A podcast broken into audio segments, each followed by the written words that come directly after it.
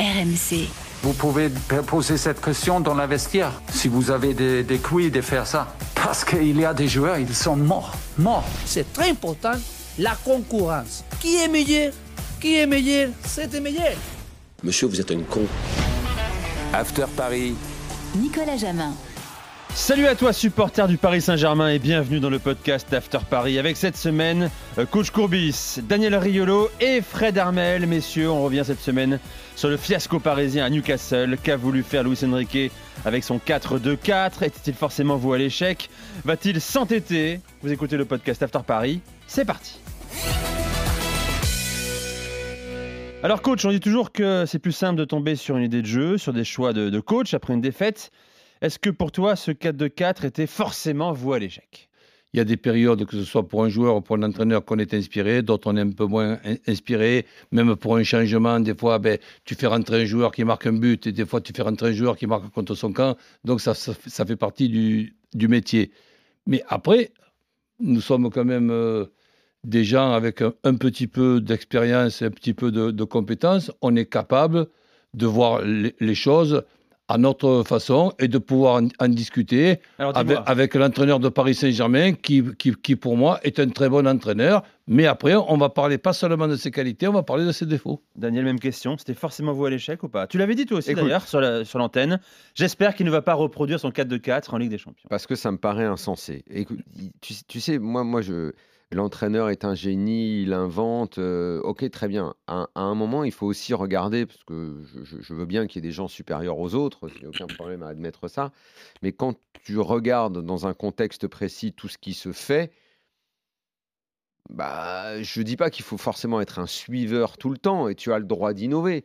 Mais sur les dix dernières années, les équipes qui ont été plutôt marquantes, tu prends le Barça, où tu avais donc deux joueurs extraordinaires de ballon, le troisième l'était aussi, Busquets, et tu avais un milieu à trois.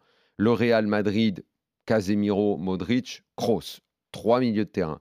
Le Liverpool de, euh, Jürgen Klopp, pareil, que ce soit avec Milner, Anderson, Fabinho, euh, quand euh, il s'est inséré ensuite, trois milieux de terrain. Euh, Qu'est-ce qu'on peut citer encore La petite épopée de l'Ajax, trois milieux de terrain. Tottenham qui va en finale, trois milieux de terrain. Euh, tu, n'as pas trace, en fait, d'équipe qui arrive avec deux milieux de terrain qui, en plus, ne seraient pas des gros travailleurs et uniquement des mecs capables d'avoir un volume de jeu stratosphérique, parce que dans ce cas-là, bon, je, je, voudrais bien admettre une petite ouverture, mais une équipe qui, avec quatre attaquants, pas quatre attaquants transformés parce que euh, après un an ou deux ans dans un système, ils auraient l'habitude de jouer ensemble et ça fait des joueurs qui seraient capables d'avoir un volume de jeu monumental avec plus de 11 km chacun de courses possibles, coordonnées euh, pour faire des compensations. Non. Là, tu débarques, Ligue des Champions, tu arrives, tu mets deux attaquants, euh, euh, quatre attaquants, tu mets tes deux milieux de terrain qui ne sont pas à part Ougarté, qu'on va mettre dans la catégorie travailleur et également joueur. Euh, Zahir Emery, c'est un gamin, hein. euh, il, a, il a même pas 18 ans. Et tu lui demandes donc de compenser là. Et derrière, tu veux pas qu'il y ait des défenseurs fébriles parce qu'ils savent pas où mettre le ballon dans les, euh, dans les sorties de balles et dans les relances. Euh, et tu as tes quatre attaquants qui sont quasiment alignés, qui forment une ligne. D'ailleurs, c'est exactement comme à Clermont. Et tu veux que ça marche? Mais en fait, ça aurait été un miracle que ça marche. Il aurait fallu que l'équipe en face, elle soit nulle à chier et qu'en fait, tu puisses, de par son pressing, essayer de la trouer, ouvrir le score, ce qui aurait peut-être euh, occasionné le fait qu'elle se livrera encore plus et que toi, tu puisses encore profiter. Il aurait fallu des circonstances extrêmement favorables bon. pour que ça marche. Daniel mais comme on s'attendait tous à ce que Newcastle te presse beaucoup, franchement, je, quand j'ai vu les quatre attaquants, quand j'ai vu le schéma, et là, on va dévier avec Fred sur la personnalité On de Luis Enrique. Là, je me suis dit, et dans le générique, tu sais, tu as eu euh, des propos d'Emery, Tuchel et Galtier. Ouais. Là, je suis en train de me dire, bordel, ça fait deux mois qu'il est là, et lui, comme les autres, il est déjà en train de devenir non, fou. Doucement, attention, attention, doucement quand même, Daniel. Euh, il y a eu des choses très positives depuis le début de la saison, moins positives. Il y a Clermont, et, il y a et en trois matchs, il a tout bousillé maintenant. Moi, pour moi, il y avait Dortmund, j'avais l'impression, c'est bon. Les trois milieux de terrain. C'est- C'était l'exemple dans Moi, même s'ils sont, même s'ils Oui, doivent mais lui, il a l'exemple euh, du classique, du, du Marseille, Mais du PSG Marseille C'est pas un aussi. match de championnat Ah, qui doit te servir de modèle. C'est un match de Ligue des Champions qui doit te Les servir gars, de juste, modèle. coach, on est là aussi pour comprendre pourquoi il a fait ce choix. Voilà, parlons de jeu, parlons Eh de ben, je ne le aussi. comprends pas. Coach, toi, qui a entraîné pendant 30 ans euh, sur des bancs, comment tu lis ce choix de Luis Enrique? Qu'est-ce qu'il a voulu faire? Qu'est-ce qu'il a voulu mettre en place? Ou est-ce simplement un, un péché d'orgueil, comme Daniel le disait Je veux moi aussi oui. créer, être un moi, c'est génie. Voilà. Mais, mais je vois que ça. Dans, Mais il est dans- alors. dans C'est quoi l'histoire mais et tu peux être prétentieux et pas suicidaire. Mais Guardiola l'a été donc- pendant donc, des euh, années. voilà, et pourtant, Dieu sait que je l'adore. Et, et Guard- Guardiola, avec son faux numéro 9, faux numéro 6, quand il a mis des vrais 9 et, Et il a gagné. un vrai 6, bizarrement, il a, il a gagné. Sans trahir euh, sa volonté de jeu, d'ailleurs. hein. J'ai essayé, Nicolas, pendant de longues années, à combattre certaines expressions que je ne suis pas d'accord, ça ne veut pas dire qu'elles ne Ouais, sont pas bonnes. Je t'en donne une, c'est les joueurs qui sont sur le terrain. Les joueurs qui sont sur le terrain, mais je vais te donner un seul exemple. Là, Luis Enrique, il débarque pas avec l'effectif de Paris Saint-Germain il y a 48 heures. Il a quand même vu le profil de ses joueurs, les qualités, les, éventuels défauts qu'il va falloir euh, ma- masquer, parce que ça aussi, c'est le boulot d'un entraîneur. D'un entraîneur, c'est pas surprendre en mettant quatre joueurs au- au- au- offensifs et jouer en 4 de 4, qui était peut-être une organisation qui pouvait marcher il y a une trentaine euh, d'années. Oh, Et- et- en, et- cin- en et- 58, et- c'est- et il y a donc- plus ouais. de 30 ans. hein. Et, et- et donc, et donc on, on te dit, ouais, mais c'est les joueurs qui sont sur le terrain. Je te donne un seul exemple. C'est les joueurs qui sont sur le terrain, d'accord. Ougarté, ça fait longtemps que je n'ai pas vu un numéro 6 aussi bon que ça. Très longtemps. Et pourtant, Tu, tu parles au PSG ou de manière générale? De manière générale. Ouais, je crois qu'il a raison, Roland. Donc, euh, donc, si tu veux, on a même donné dans l'évolution du football dans notre époque le nom de ce poste-là, sentinelle. La sentinelle, quand tu as la chance d'avoir un Ougarté qui, pour moi, est au carrefour, j'appelle ça un carrefour, parce que j'ai rien trouvé de, de plus précis pour arriver à me faire comprendre, et qui est en plein cœur de ton équipe, en même temps, avec un balayage 15 mètres à droite, 15 mètres à gauche, c'est un petit peu l'essuie-glace du pare-brise que doivent être la charnière centrale. Et grâce à Ougarté, la charnière, la charnière centrale ne peut être que meilleure. Donc, tu as déjà trouvé une, une- une formule avec Ougarté, Skriniar, qui est pour moi moyen bon, mais c'est pas extraordinaire, mais qui est nettement meilleur quand il y a Ougarté en, en sentinelle, et Marquinhos qui était en train de revenir euh, en forme. Eh bien, bousiller ça pour, pour ne pas savoir avec les compétences qu'il doit avoir, j'espère, pour lui, qu'un numéro 6, seul, sentinelle, avec un balayage à droite à gauche, ça, ce que fait Ougarté, c'est tout simplement exceptionnel. Le transformer en pensant qu'il est toujours au même poste, avec un copain à côté et jouer à, à deux milieux, qu'on appelle ça les 6-8, box-to-box, de mes deux, hein, tu vois. Donc ça, ça, ça, ça, ça, si tu veux, a- annulons. Et si par exemple, Luis Enrique, et là aussi, moi je peux être prétentieux, ben, ne sait pas quoi faire, il écoute RMC, les podcasts, et je te promets, il va progresser lui aussi. Bon, Fred, est-ce que tu optes pour la théorie de l'orgueil? Ou alors du, euh, de la volonté, du, du, du génie tactique, euh, selon euh, Luis Enrique Alors, c'est quelqu'un qui a une personnalité très forte. Euh, moi, je voyais que dans le contexte espagnol, hum, c'était quelqu'un qui, dès la première critique, s'enfermait dans ses choix. Absolument. Euh, je voulais le voir dans un autre contexte parce que le contexte espagnol, c'est l'opposition Real-Barça, c'est son passé, etc. Il est vierge en France. C'est-à-dire qu'il n'a aucun ressentiment contre des clubs français, contre des journalistes français en France. Bah, on va voir ce qui se passe, mais on a l'impression quand même que dès les premières critiques, il a le même comportement qu'en Espagne. Moi, je ne l'ai jamais vu en Espagne jouer avec deux milieux de terrain comme ça. Euh, C'était au Barça, de toute façon, on ne pouvait pas trop toucher. C'est 4-3-3, voire 3-4-3. Mais même avec c'est la que- sélection, il jouait avec Ah bah, trois avec la au milieu. sélection. hein. Bah, bien- sûr, euh, avec deux Mais, seuls comme mais- ça au mais- milieu, mais j'ai- Fredo, en Fredo, section, sur- j'ai- surtout, que. Fredo, surtout que les trois milieux. Tu as, tu as un effectif avec cinq ou six milieux. Les trois milieux qui, qui- qui sont sortis du lot, ils sont, en plus qu'ils sont bons, ils sont complément- complémentaires. Exactement. Il y a, il y a Ougarté, il- euh, le, le jeune euh, Zahir Emery. Et. C'est- On peut trouver mieux, évidemment, mais c'est difficile. c'est- difficile de trouver mieux. Ouais. Mais alors après, ce- c'est quelqu'un, on parle d'entêtement, oui, c'est quelqu'un euh, qui s'entête facilement. Et moi, ça. je suis persuadé qui me fait peur. que, que les critiques, et notamment euh, celles de Daniel qui ont fait euh, beaucoup parler, celles d'hier soir, automatiquement elles vont lui être rapportées. Et donc il va s'enfermer parce que c'est un jeu avec lui aussi pour euh, s'unir au groupe. Oui, mais ça, c'est une limite dans la personnalité quand tu ne veux pas parler ou quand tu méprises l'interlocuteur, à ne jamais vouloir expliquer ta tactique. Non. Il y a beaucoup d'entraîneurs qui meurent. D'ailleurs, on est Ah bah- quasiment 24 heures après le match, il n'a toujours pas Non. expliqué ce qu'il a voulu Oui. faire. Alors d'ailleurs, vous savez ce qu'il faisait en sélection espagnole? Il disait pas grand-chose. Oui, En il conférence de sur, presse, euh, Il faisait un tweet le soir où il, Attendez, il en les- disait les- beaucoup les plus amis, TikTok. aux supporters qu'aux qu'aux journalistes. vous, vous, vous pensez quand même pas une seconde que Luis Enrique, comme Guardiola à une certaine époque, va vous dire après un match Eh bien oui, j'ai voulu trouver une formule que seul, Et pourquoi pas seul, seul Luis Enrique pouvait pourquoi trouver pas, coach parce que je voulais passer pour un génie. Bah, ça m'emmerde sans le dire de comme ça. les joueurs Non, mais à leur poste. l'a fait il y a- il y a- Ce- il y a ce- 10 ce- jours. Ce, qui Voilà. m'in- ce qui m'intéresse, c'est faire un Oui. truc qu'on puisse dire il y a seulement Luis Enrique capable de le faire. Bon, toi, Mais- Fred, tu me dis qu'il va s'entêter encore. C'est ta théorie, Alors, tu penses qu'il va continuer en là-dessus Moi, j'ai du mal à y croire quand même. En Espagne, dans le contexte espagnol, parce que c'est celui que je connais, celui où je l'ai analysé, où je l'ai vécu, euh, il s'entêtait. Il s'entêtait pas simplement sur. En fait, il n'y a, jamais eu vraiment de problème sur le système tactique. Il y a eu des problèmes sur des joueurs. Par exemple, du jour au lendemain, faire disparaître euh, Jordi Alba, euh, qui était le meilleur latéral gauche, pour mettre Lucas Digne, quasiment sans explication. Euh, euh, mettre euh, Jordi Alba sur sa liste noire quand il devient sélec- euh, sélectionneur espagnol pendant, de nombreux mois. Après, il est revenu. Euh, par exemple, euh, ne prendre aucun joueur du Real Madrid lors de ces euh, pendant des mois et des mois quand il devient sélectionneur.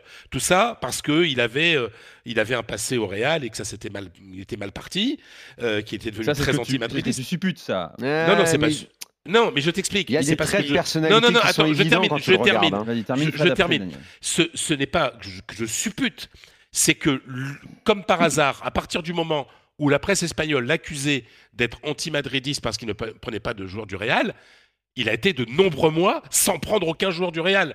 C'est-à-dire que quand tu lui reproches quelque chose, quand tu fais une remarque sur quelque s'entête. chose, c'est là qu'il Parce qu'il s'entête. veut que- avoir raison et montrer qu'il Voilà. avait raison, même quand Mais- il s'est planté initialement. Et, et- mais par exemple, et, et même quand il dit euh, je suis le principal responsable, mais hier soir, il n'explique pas ce qu'il a voulu Il n'y a faire. pas besoin de le dire, on il, le il sait. ne hein. dit, il ne dit pas qu'il fait une erreur. Non. Carlo Ancelotti, il y a 10 jours, il invente un truc avec 5 milieux de terrain euh, sur la pelouse de l'Atlético. Il perd 3-1, il dit je suis responsable et je me suis trompé. Voilà la différence entre les Parce que deux je hommes. suis responsable, dans cette phrase-là, il y a un truc presque euh, de Bon, l'ordre de les- l'ego également. Ouais, quoi. bien sûr. les- les- C'est moi, c'est moi, décision. laissez-moi tranquille. C'est moi qui tire les ficelles, c'est Voilà. moi, laissez-moi Oui. tranquille. C'est moi qui Euh, décide, voilà. fermez vos gueules. C'est ça. Non, mais en, plus de ça, je pense que c'est même, pire. Parce que quand justement tu lui poses cette, cette question, ben, il te regarde comme si tu étais l'imbécile et l'i- l'i- l'idiot du village. Voilà. Et lui, il train de te dire Mais attends, mais en plus, c'est pas seulement ça. C'est que je vais même continuer à l'essayer pour te démontrer que c'est moi qui ai raison. Et il n'est pas Et- impossible et- que et- euh, dimanche et- et à Rennes, dire- ils remettent Et, l'équipe. et- dire simplement Tu mets une pièce là-dessus vraiment? Et, et Oui. dire, et dire simplement, oui, ben effectivement, tiens, euh, dans le métier d'entraîneur, des fois on est en forme, des fois on n'est pas. Là, j'ai vu les choses d'une certaine façon, je me suis planté co- co- Oui, oui, complètement. Il a, il a fait, Et- il les fera jamais. Et, et- et on progresse à tout âge et dans toutes les fonctions. Et je pense que cette erreur-là va me faire progresser parce que maintenant, je connais encore mieux, mon, repasser- encore mieux mon groupe. Repasser en 4-3-3 à Rennes ce week-end, pour lui, ce serait un aveu d'échec en fait. Moi, il ne je- supporterait pas de donner raison à la presse Ah, qui si- méprise, on peut en parler aussi. Si pendant le, un PSG, instant. si, le PSG, si le PSG gagne à Rennes en 4-3-3, tout le monde va dire Ah, bah voilà, il a retrouvé et tout. Et ça, je suis pas sûr qu'il soit capable de supporter ça. Mais si le PSG gagne en 4 2 Non, 4 mais à c'est Rennes, pire, il dira ben voilà, vous voyez Eh ben, Exactement. eh ben voilà, ben nous on y répondra déjà. Mais tu- Bah, bon, remontre-le nous en Ligue des Champions et on verra. Excusez-moi, mais Newcastle, c'est un petit peu différent. Et surtout, il n'y a pas d'équipe qui gagne au niveau européen dans ce schéma. Non, Avec quatre euh, attaquants, ça n'existe pas. Donc, il va pas l'inventer, ce truc-là. Fred, euh, un mot sur son rapport à la presse également. C'était où Ah en bah, Espagne, tu l'as dit. Ah bah, Euh, c'est- quoi? C'est-à-dire que c'est un- une sorte de complexe de euh, supériorité, de mépris pour des gens qui n'ont pas travaillé euh, sur les terrains comme lui, euh, qui n'ont pas été joueurs, qui n'ont pas été un peu de entraîneurs, ça, ça? Mais surtout, ça date euh, du- de son départ au Real Madrid. Donc, C'est-à-dire quand il quitte le Real Madrid vraiment très très mal et qu'il Mhm. va au, au Barça. Puis c'est quelqu'un qui, bon, qui a une certaine personnalité. Moi j'aime bien aussi, tu te souviendras Daniel de Tassotti hein, et du, du- du mondial hein, quand il jouait avec l'Espagne et le coup de coude qu'il avait pris dans le nez. C'était un guerrier sur le terrain, c'est quelqu'un qui n'avait peur de rien, c'est quelqu'un qui ne laissait jamais personne indifférent. Et il a commencé à développer euh, un peut-être pas une haine, mais enfin en tout cas un rejet de la presse quand il a quitté le, le, Real Madrid. Et, donc il n'aime pas les journalistes. Il n'aime pas les journalistes. Donc euh, il considère déjà que nous ne connaissons rien au foot, mais en plus que nous sommes... Euh, bah, que nous sommes gênants dans l'histoire. Et toute cette histoire de Twitch, c'était vraiment pour dire, mais bientôt on n'aura plus besoin de vous, en fait. Bon, à la limite, c'est pas, pas, un problème. en réalité, euh, seul problème, c'est que c'est qu'il explique sa façon de penser, sa façon de euh, d'écrire un match ou d'écrire d'écrire une équipe Mais aussi. nous, nous sommes là Sauf qu'il n'est pas dans un rôle pédagogique comme beaucoup d'entraîneurs le font de plus en plus notamment la nouvelle génération. Quoi. Et il aime le conflit. Il aime le conflit. Il aime que la presse soit contre l'équipe euh, pour souder les joueurs. Mourinho l'a souvent fait ça aussi. Hein. méthode éculée, ah bah oui, tu crois en ça, ça Je pense pas. Moi. Ah oui, ça il l'a fait beaucoup. Hein. Ouais, mais les joueurs sont moins naïfs qu'avant peut-être aujourd'hui, désormais. Bon, mm. j'ai l'impression qu'on parle d'un entraîneur incompétent, les gars, aujourd'hui. Ah on non, parle quand même d'un mec qui a gagné, pas du tout. qui a gagné ah non, non, On parle d'un l'équipe nationale d'Espagne en demi-finale de l'Euro. Non, non, on parle, on parle de quelqu'un de prétentieux. Très prétentieux, mais compétent, c'est pas pareil. C'est un très bon entraîneur. Et qu'on oublie.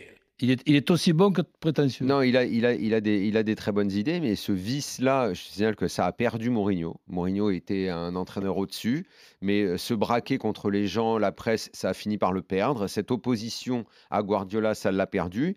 Euh, Guardiola, dans ses choix obstinés, il a tardé à, gagner, à regagner la Ligue des Champions à cause de ça. Et c'est quand, et c'est pourtant, je n'ai pas l'impression qu'il s'est trahi dans ses idées de jeu, puisqu'on a admiré son City vainqueur de la Ligue, de la Ligue des Champions. Mais quand il a remis des choses assez basique comme un 9, un 6, ça s'est mieux passé. Déjà, il y avait eu l'idée de mettre un bon gardien, il y avait eu l'idée de la charnière centrale, il y avait beaucoup de choses sur lesquelles il voulait inventer et il a dû revenir dessus. Tous les entraîneurs qui se sont braqués comme ça. Luis Enrique, quand il gagne en 2015 avec le Barça, n'oublie pas que c'est un Barça stratosphérique mhm. qui sort déjà euh, de 5 années où tout tourne bien. Moi, j'ai oui, mais tu vas me permettre de dire qu'il avait réussi à insuffler un jeu parfois un peu plus direct ça avait été tactiquement une réussite. Ça va, ça tournait déjà pas mal. Mais dans la foulée, bah, il, y avait a eu beaucoup de mal, Luis Enrique. Il a eu beaucoup de mal et avec l'Espagne, il s'est également entêté avec un jeu de possession trop systématique. Il n'a pas non plus, euh, euh, c'est pas non plus le génie qui a tout gagné. Hein. Attention, il a connu des échecs et son caractère peut lui coûter très cher. C'est quelqu'un qui a un caractère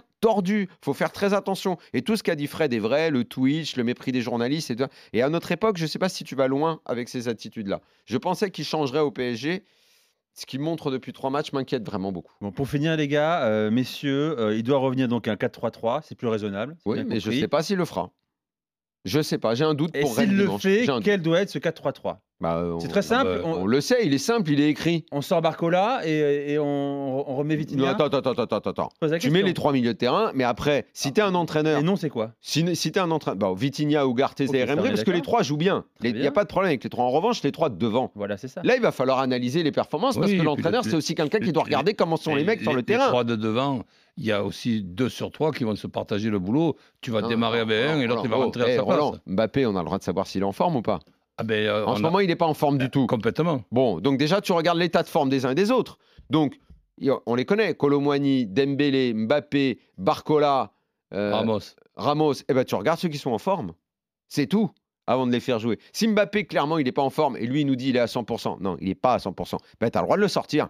Et Dembélé, qui fait que des mauvais matchs depuis qu'il est à Paris, ben, de la même façon, tu vas dire écoute, tu vas aller un petit peu sur le banc. Et puis, on va voir si on ne fait pas tourner un petit peu. Tout simplement faut aussi regarder. Le, problème, il n'est pas derrière et, et au milieu. Le problème, il est également devant. Les mecs de devant ne sont pas performants depuis le début de la saison, c'est vrai. Fred, Luis Enrique, euh, par le passé, a déjà, euh, c'est déjà privé de Messi, qui était pourtant disponible. Tu penses qu'il est capable de se priver d'un Mbappé qui estimerait seulement à 70% de sa forme? Alors, il s'est privé de Messi une fois.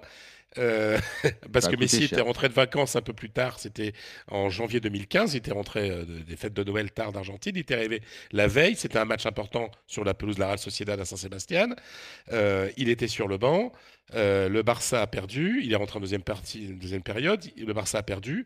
Euh, le président euh, Bartomeu est allé voir Messi en disant Est-ce que tu veux la tête de Luis Enrique? La réponse de Messi Non, je veux simplement qu'il foute la paix. Et à partir de ce moment-là, il a foutu la paix à Messi. Et Messi a joué quand il voulait.